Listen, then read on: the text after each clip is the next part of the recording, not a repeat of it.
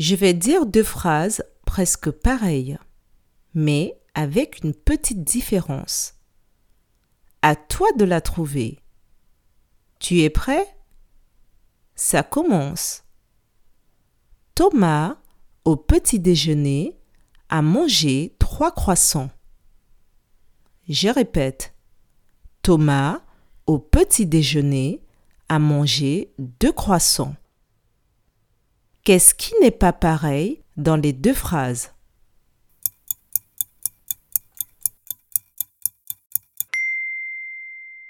Dans la première phrase, Thomas a mangé trois croissants, alors que dans la seconde phrase, Thomas a mangé deux croissants.